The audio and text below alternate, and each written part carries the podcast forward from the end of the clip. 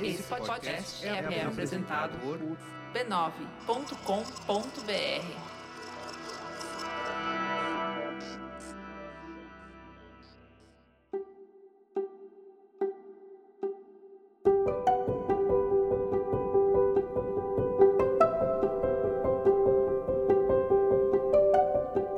Eu lhe dou as boas-vindas ao Autoconsciente, um podcast que fala de vida interior para ajudar você a se entender melhor. Eu sou Regina Gianetti, instrutora de Mindfulness, a sua repórter da alma. E aqui eu compartilho reflexões e ações para uma vida com mais autoconsciência. A minha intenção é que ao terminar um episódio, você se sinta melhor do que quando começou.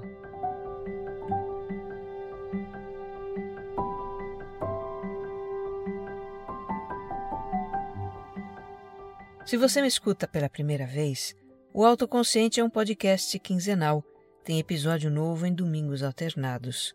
E é também um podcast serial.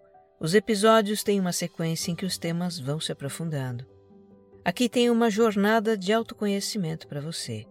Então eu te convido a escutar o episódio zero para conhecer a proposta do podcast.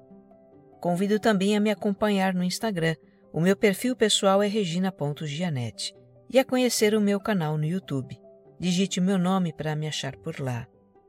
Se você gostar deste episódio, compartilhe nas suas redes sociais e grupos de mensagens. Ajude mais pessoas a se entenderem também.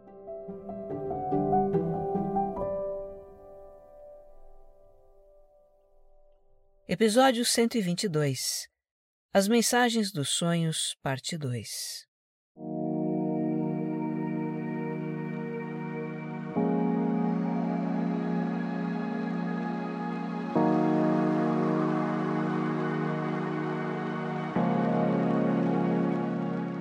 Vamos continuar explorando os mistérios dos sonhos, esse fascinante fenômeno da nossa vida interior.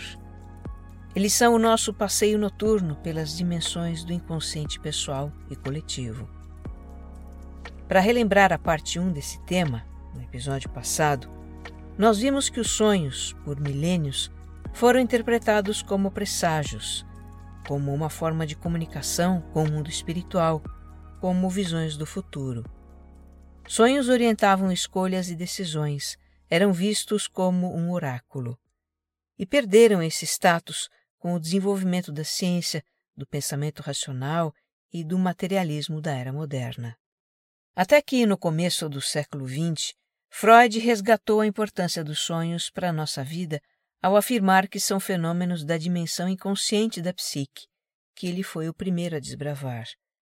Para Freud, os sonhos são manifestações simbólicas do desejo não realizado ou reprimido, manifestações de traumas, de neuroses. Portanto, os sonhos refletem muito do nosso passado. Já para a neurociência, os sonhos são um subproduto do processo de consolidação de memórias e aprendizados que acontece no cérebro enquanto a gente dorme. E por fim, para a psicologia analítica de Carl Jung, os sonhos são gerados pelo centro regulador da psique, o self, como ele denominou a dimensão transcendente ou espiritual do ser humano. Na visão junguiana, o self se vale dos sonhos para equilibrar a nossa vida psíquica e para fazer chegar à nossa consciência aquilo que está inconsciente, conflitos interiores, aspectos de nós que não reconhecemos e também uma compreensão mais profunda de nós mesmos e da vida. Neste episódio, nós vamos seguir com a teoria de Jung, que considera os sonhos como um canal com a nossa dimensão espiritual. Como diz Marie-Louise von Franz no livro O Caminho dos Sonhos, estes são como cartas que o Self nos escreve todas as noites, para nos despertar para algo, apontar uma direção, nos dar um alerta, um conforto, uma sacudida. Então vamos explorar aqui de que maneira olhar para os nossos sonhos.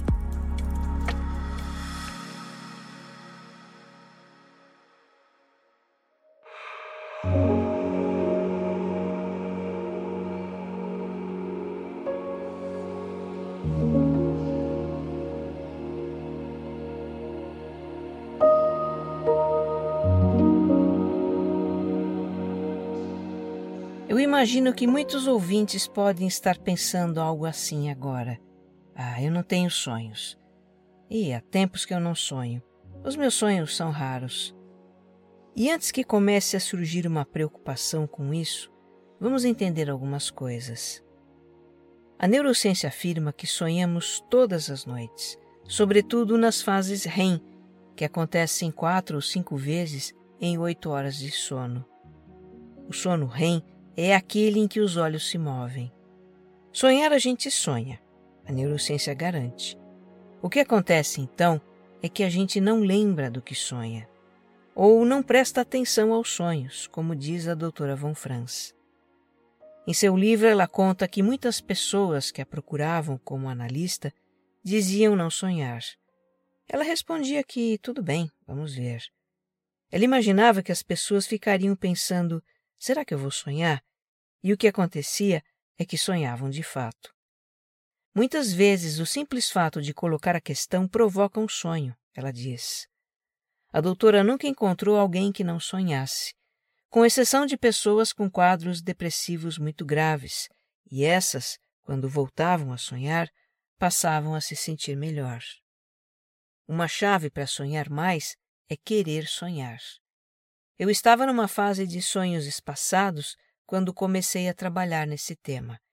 E aí eu passei a sonhar adoidado. Acho que o Selfie quis me dar bastante exemplos para usar no podcast. Pode haver também uma resistência a sonhar. Eu estou me lembrando aqui de uma aluna que se queixava de insônia e um dia ela me contou que havia experimentado uma medicação, mas não gostou porque a fez sonhar muito. Eu observei mas quem dorme sonha. Você não quer sonhar? Para encurtar a história, tá? Ocorreu a ela que a insônia poderia estar relacionada a um certo medo de sonhar. Isso pode acontecer com pessoas que ficam impressionadas com sonhos que tiveram ou têm pesadelos. Para casos mais extremos, existe um nome: oneirofobia, derivado de oneiros da mitologia grega. Oneros eram divindades ligadas ao sonho, entre elas Morfeus. Ninguém tem medo porque quer. O medo é uma reação de defesa a algo percebido como ameaça. Agora, sempre que o medo é limitante, nós precisamos buscar ajuda para superá-lo. Não há razão para temer os sonhos se a gente considerar de onde eles vêm, do nosso eu divino. É verdade que alguns sonhos são desagradáveis. E se assim são, é para nos fazer dar atenção a algo importante. Os sonhos são sempre benignos, são sempre para o nosso bem.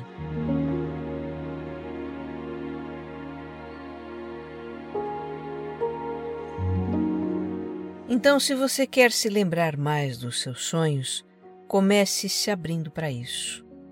Ao se deitar, Afirme a sua vontade. Quero lembrar dos meus sonhos. Aliás, antes disso, procure fazer uma boa higiene do sono, como se diz. Evitar refeições pesadas à noite, deixar o seu ambiente com uma iluminação mais suave e aconchegante, se desconectar das telas um tempo antes de dormir. No episódio 17, nas noites insones, eu falei da higiene do sono. Tem coisas lá que podem ajudar. E olha, afirme sua abertura para se lembrar dos sonhos e então relaxe. A gente controla muito pouca coisa nessa vida. O que dizer então dos sonhos, né? Se você não se lembrar deles na manhã seguinte, não encane com isso. Apenas continue afirmando a sua disposição de lembrar e confie no Senhor dos Sonhos, o Self. Ele é o dono da lojinha. Até o fato de a gente não lembrar do sonho só acontece porque o nosso eu divino permite. Por algum motivo, não nos lembrar serve aos seus propósitos. Se você quer lembrar dos sonhos, faz sentido também deixar algo para tomar nota deles na sua cabeceira. Não apele para a memória. A lembrança dos sonhos se apaga facilmente. Eu já li em algum lugar que, para lembrar dos sonhos, a gente não deve se mover ao acordar, o que eu acho muito difícil. Quem acorda com despertador e a maioria das pessoas acorda, precisa se mover para desligar o despertador, pelo menos. Eu sei que eu me mexo ao acordar, eu só não levanto. Fico lá deitado um tempo e aí começam a vir as lembranças dos sonhos. Podem ser cenas soltas, fragmentos, um sonho com história. Seja o que for, eu tomo nota. A primeira coisa a fazer ao acordar é tomar nota.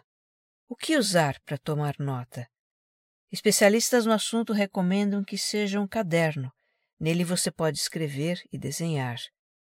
Uma terapeuta que eu tive me falava da importância de desenhar objetos ou símbolos que me chamassem a atenção no sonho. Por muito tempo usei um caderno que eu mantenho para desenhos, e para o registro dos sonhos, ultimamente eu tenho usado o celular, mas com certos cuidados.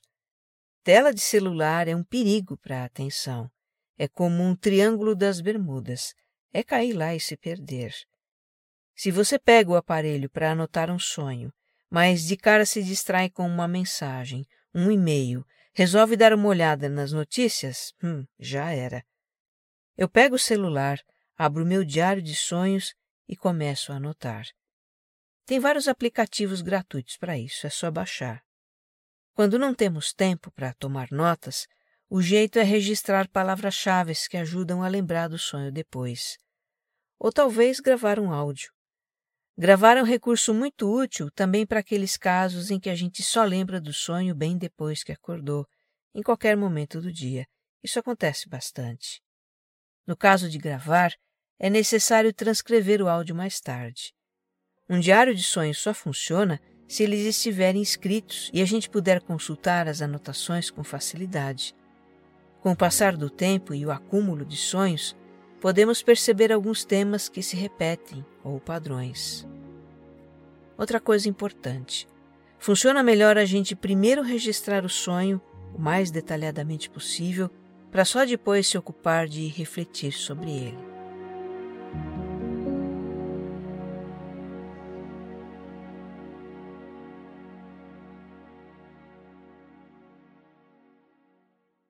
Como registrar um sonho? A Marie-Louise Von Franz fala no seu livro de uma técnica em que o sonho é descrito em três partes: introdução, peripécia ou desenvolvimento e desfecho, ou seja, como o sonho acaba. Nem todo sonho, ou pelo menos aquilo que a gente lembra dele, parece ter tamanho suficiente para preencher essa estrutura. Muitas vezes acontece de a gente recordar uma cena rápida, sem enredo, sem diálogos. Mas não vamos menosprezar sonhos curtos, viu? Eles podem trazer uma mensagem importante, tão importante que ela vem assim, concentrada, num sonho em que não tem muito que lembrar para entender o recado. Na minha vivência com sonhos, eu aprendi a registrar tudo de que a gente se lembra, com detalhes. Porque, como se diz, Deus está nos detalhes, e nada em um sonho aparece por acaso. Se nos lembramos de pensamentos que tivemos no sonho, sentimentos, sensações físicas, objetos para os quais olhamos, expressões ou ações de outras pessoas, elementos da paisagem, tudo precisa ser anotado. Eu vou descrever um dos meus sonhos para exemplificar. Eu escolhi um sonho bem recente, que eu meio que entendi e curto, para não cansar você, meu ouvinte, e também para mostrar como rende a descrição detalhada de um sonho rápido, para o qual à primeira vista a gente pode não dar muita importância. Bom, a introdução é assim. Eu estou em um local ao ar livre, que eu não conheço, e é dia. Tem bastante claridade ali. Eu não me recordo de elementos da paisagem. Na minha memória vem um local claro e aberto apenas.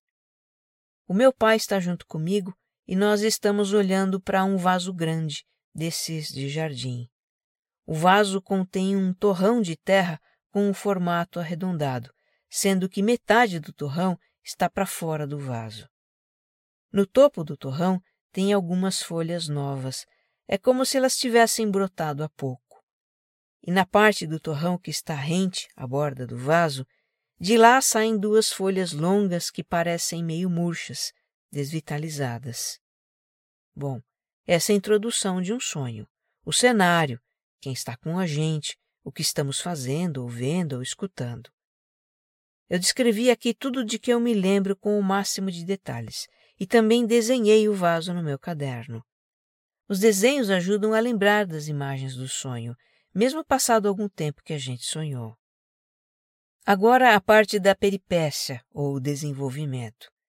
Eu olho para aquelas folhas longas e penso em cortá-las fora. Eu estava achando as folhas velhas e queria me livrar delas. O meu pai não diz nada. Ele pega uma ferramenta de jardineiro e começa a cavocar o torrão com delicadeza. E eu penso assim: ele está fazendo buraquinhos para a água penetrar, o torrão está muito seco. Aí eu começo a cavucar também, só que não com delicadeza, eu cavoco com força, de um jeito meio estabanado. Agora, o desfecho. Com a minha ação de cavucar o vaso, ele desmancha. O sonho acaba aí.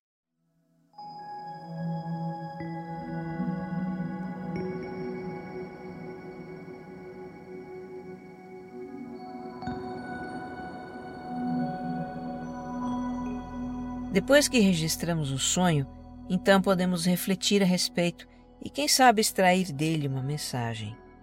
Eu digo quem sabe, porque, sendo muito realista, são poucos, bem poucos os sonhos que fazem sentido quando tentamos interpretá-los.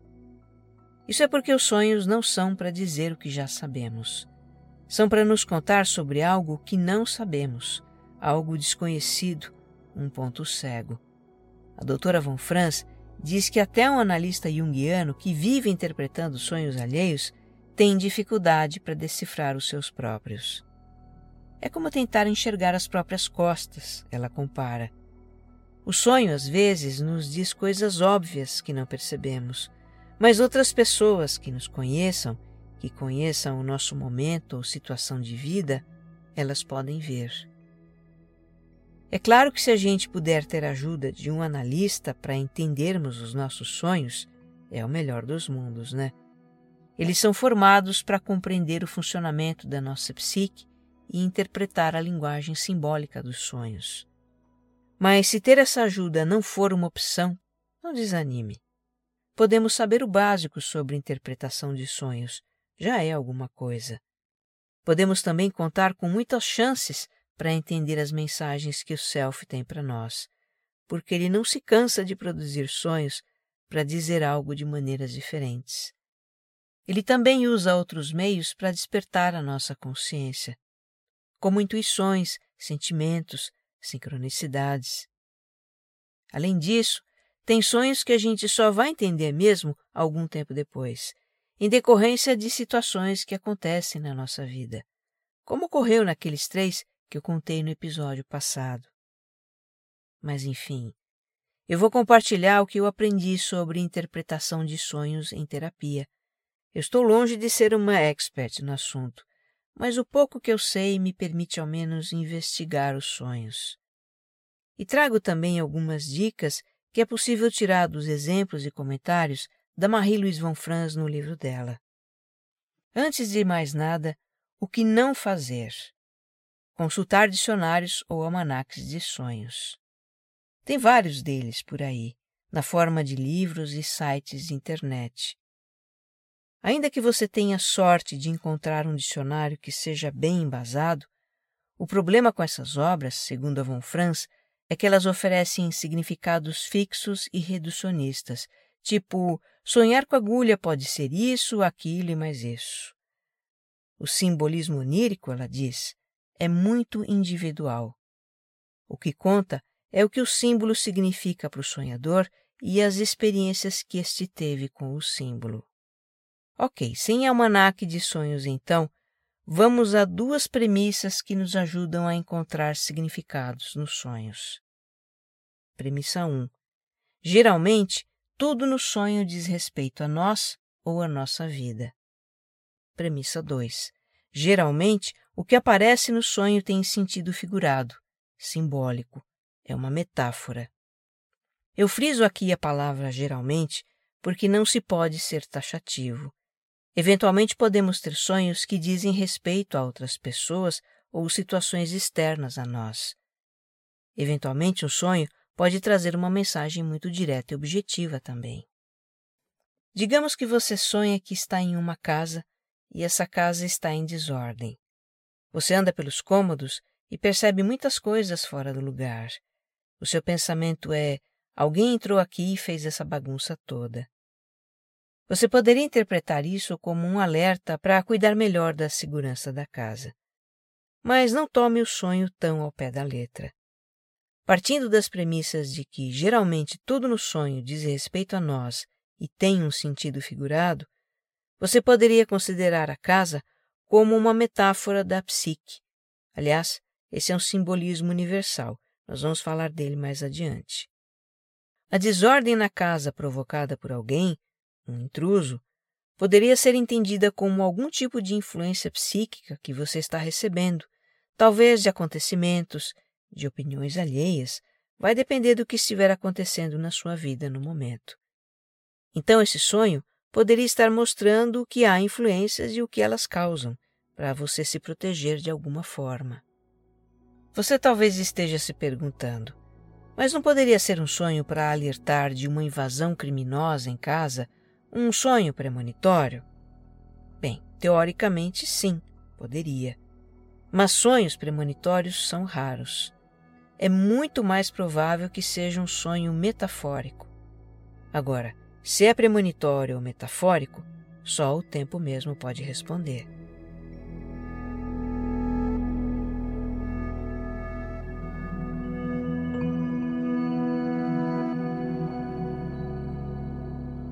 Como a gente pode chegar a uma interpretação como essa que eu exemplifiquei aqui? Por meio de perguntas investigativas. No meu sonho com o vaso que eu contei há pouco, por exemplo, eu me pergunto: que aspecto de mim ou da minha vida esse vaso representa? Me ocorre que é um aspecto que não parece estar sendo bem cuidado, porque a terra do vaso é um torrão seco e duro.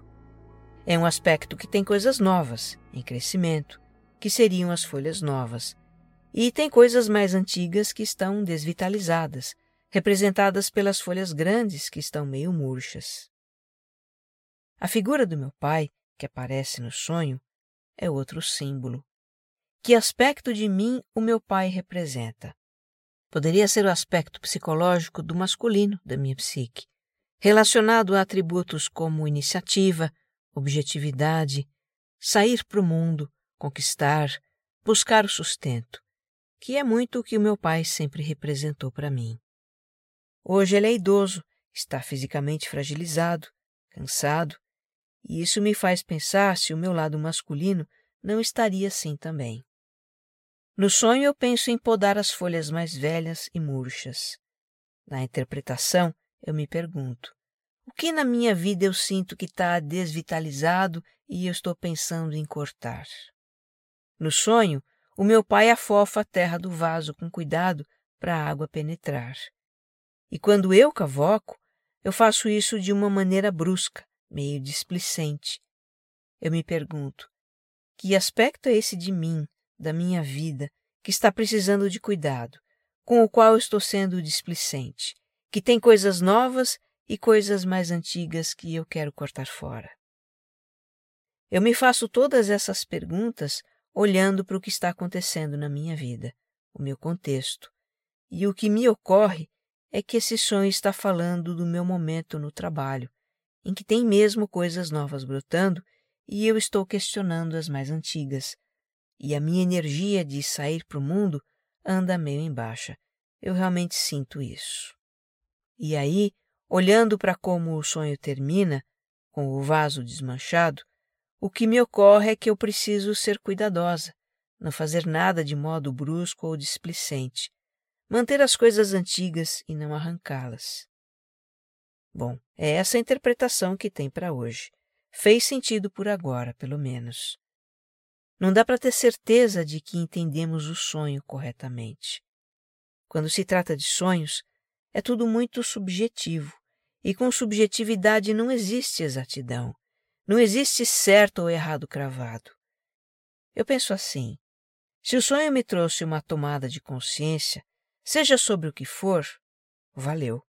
Se eu não entendi nada, valeu também, porque eu lembrei do sonho, eu parei para me olhar, para olhar para minha vida. Eu sei que eu vou sonhar muitas noites ainda e uma hora a ficha cai. Vamos lembrar que, por meio dos sonhos, o self compensa e equilibra a nossa vida psíquica. Isso não necessariamente passa por um entendimento racional da nossa parte. E se o que ele quer é despertar a nossa consciência para algo, ele vai procurar fazê-lo com sonhos diferentes, ou quem sabe com sonhos recorrentes, aqueles cujo tema se repete. Eu já contei um sonho recorrente que eu tenho. Foi no episódio 102, na trilogia do ego. É o sonho do avião que cai lentamente. Depois de sonhar décadas com isso, eu associei o avião com os meus pensamentos, que caem quando eu entro numa vibe de negativismo ou preocupação. Compreender isso foi tremendamente importante para mim. Me mostrou que eu precisava aprender a lidar com os meus pensamentos e foi muito transformador na minha vida.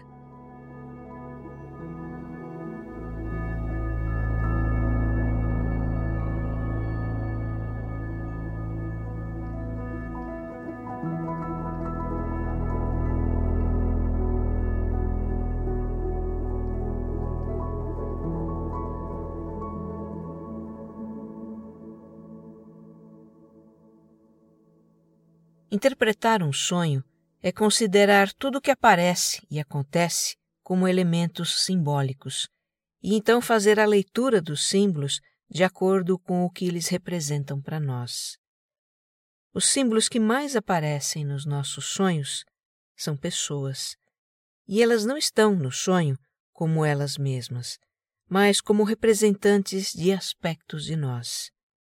Se eu sonho com uma pessoa de alguma forma conhecida, eu me pergunto: que aspectos positivos e negativos eu vejo nessa pessoa? E eu assumo que aquilo que eu vejo nela está refletindo uma faceta de mim, algo que também existe em mim. Se eu sonho com uma pessoa desconhecida, eu me atenho à impressão que ela me causa e assumo aquilo como algo meu também. E sejam conhecidas ou desconhecidas, o que as pessoas fazem no sonho também refletem algo que eu, consciente ou inconscientemente, faço. Objetos, animais, situações, tudo isso são símbolos. E entre a infinidade de símbolos que aparecem nos sonhos com um significado pessoal, há alguns cujo significado é mais universal. Quer dizer, nós podemos entender aquele símbolo de uma maneira mais ou menos comum a todo mundo. O símbolo casa, por exemplo, quando aparece em um sonho, geralmente representa a nossa psique. Os objetos e cômodos que encontramos na casa, se ela é nova ou antiga, sua aparência, tamanho ou localização, como nos sentimos nela e qualquer outra impressão que tenhamos da casa, assim como situações que acontecem nela, tudo isso diz algo sobre a nossa psique. Já o símbolo carro ou outros meios de transporte podem ser associados ao nosso ego e ao modo como nos conduzimos na vida. Se somos nós que dirigimos e como dirigimos, ou se é outra pessoa que dirige, ou se vamos no banco de trás. Se batemos o carro, se o perdemos ou se ele é roubado. O que isso pode dizer sobre o nosso ego? Se em vez de carro estamos em um trem que caminha sobre trilhos e não pode sair deles, ou é um trem que descarrila. Enfim, situações envolvendo meios de transporte simbolizam como o ego se conduz na vida, ou algo que está ocorrendo com ele. Outro símbolo bastante comum é a morte. Quando morremos em um sonho, podemos interpretar isso como uma mudança radical que está acontecendo ou deve acontecer, algo em nós que não pode mais continuar como está. Quando alguém morre no sonho, consideramos o que aquela pessoa representa para ter uma pista de que aspecto em nós não pode permanecer. Nudez. Estar nu é estar exposto. Como nos sentimos nessa situação em um sonho? No que pensamos? trazendo a situação para a nossa vida. O que tememos que os outros vejam de nós? Do que nos envergonhamos? E por aí vai. Podemos sonhar com coisas abjetas, perversas, sombrias, engraçadas, comoventes, assustadoras, sublimes, luminosas, transcendentes. Seja o que for, faz parte de nós. Reconhecer as partes de nós, curar o que precisa ser curado, juntar as peças desse grande quebra-cabeça que somos, é o nosso propósito mais elevado na vida desperta. Nisso somos guiados pelo Self, o nosso mestre interno, nosso eu divino.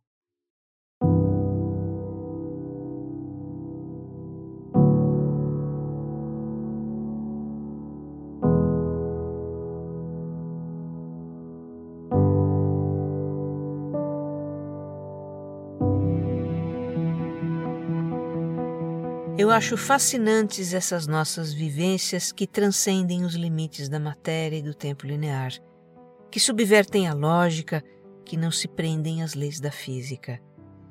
E quando eu penso que nada disso é aleatório, mas intencional, que há um propósito nessas experiências, realmente é maravilhoso. E como a gente precisa disso. Eu imagino que se não existisse a vida onírica, a vida física seria insuportável, ainda mais nesses tempos pós-modernos empobrecidos de sentido. Não é que a vida dos sonhos seja uma fuga, mas uma lembrança. Lembrança de que a existência transcende o nosso corpo frágil e finito, de que somos muito mais do que a nossa mente tagarela. A vida nos sonhos com seus enigmas e situações que nos desconcertam, também nos lembra do quão pouco sabemos sobre os mistérios da vida e do universo. Nos chama a deixar de lado nosso orgulho e sofisticação intelectual e fazer simplesmente aquilo que o ser humano faz desde o início dos tempos: deitar, deixar-se adormecer e sonhar. Que você esteja bem. Um abraço.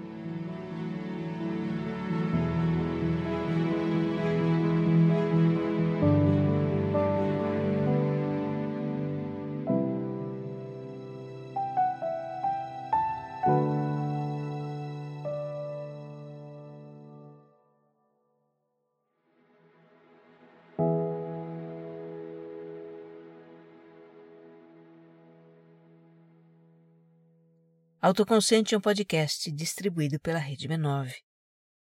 Com roteiro e apresentação de Regina Gianetti, edição de som e capas, Jéssica Correia.